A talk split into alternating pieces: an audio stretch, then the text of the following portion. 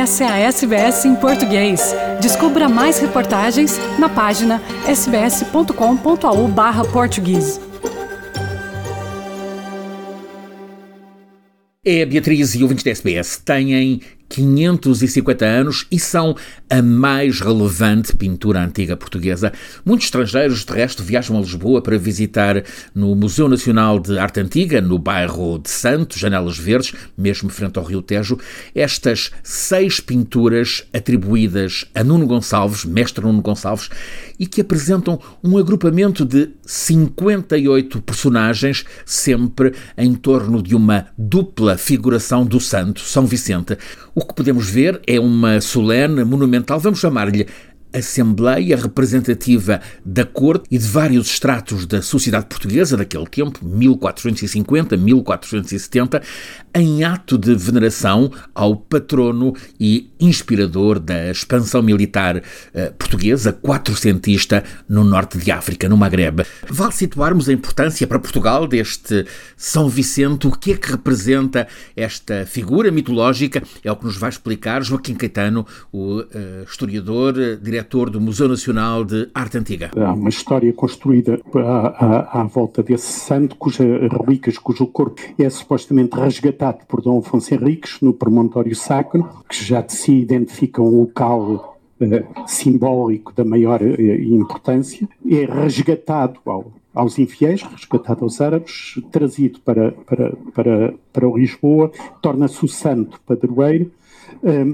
e torna-se um dos marcos da, da, da, mitografia do nosso primeiro rei. São painéis que, antes de serem expostos como atração principal neste magnífico Museu Nacional de Arte Antiga, estavam originalmente integradas no retábulo de São Vicente da Capela Mor da Sé de Lisboa. O mosteiro, precisamente com o nome de São Vicente, está em curso neste momento uma delicada operação.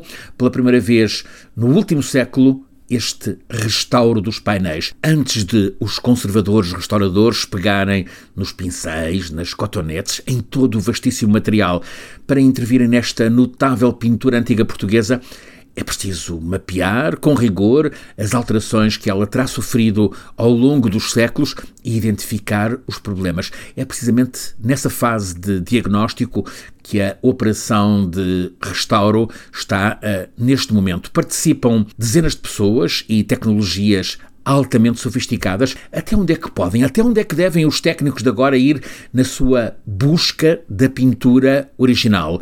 Que retoques devem ficar e quais são os que devem ser suprimidos. Até que ponto podem os especialistas determinar se as diferenças entre o desenho que a pintura esconde e aquilo que foi executado a tinta resultam de uma decisão do próprio pintor, mestre Nuno Gonçalves, ou de quem terá intervindo a seguir. Depois de retirado o verniz ou vernizes que cobrem a pintura, é provável que apareçam pormenores do desenho que são hoje invisíveis. Sem o verniz, a pintura ficará naturalmente menos uniforme e isso vai facilitar a distinção entre o que é original e o que não é. As perguntas sobre como agir são imensas e de resposta complexa.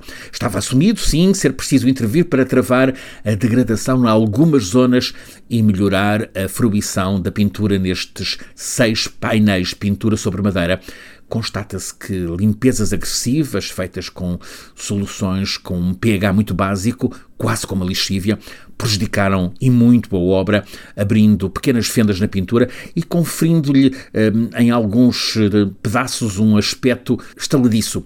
A intervenção era absolutamente necessária, mas colocam-se tantas questões até deontológicas neste restauro.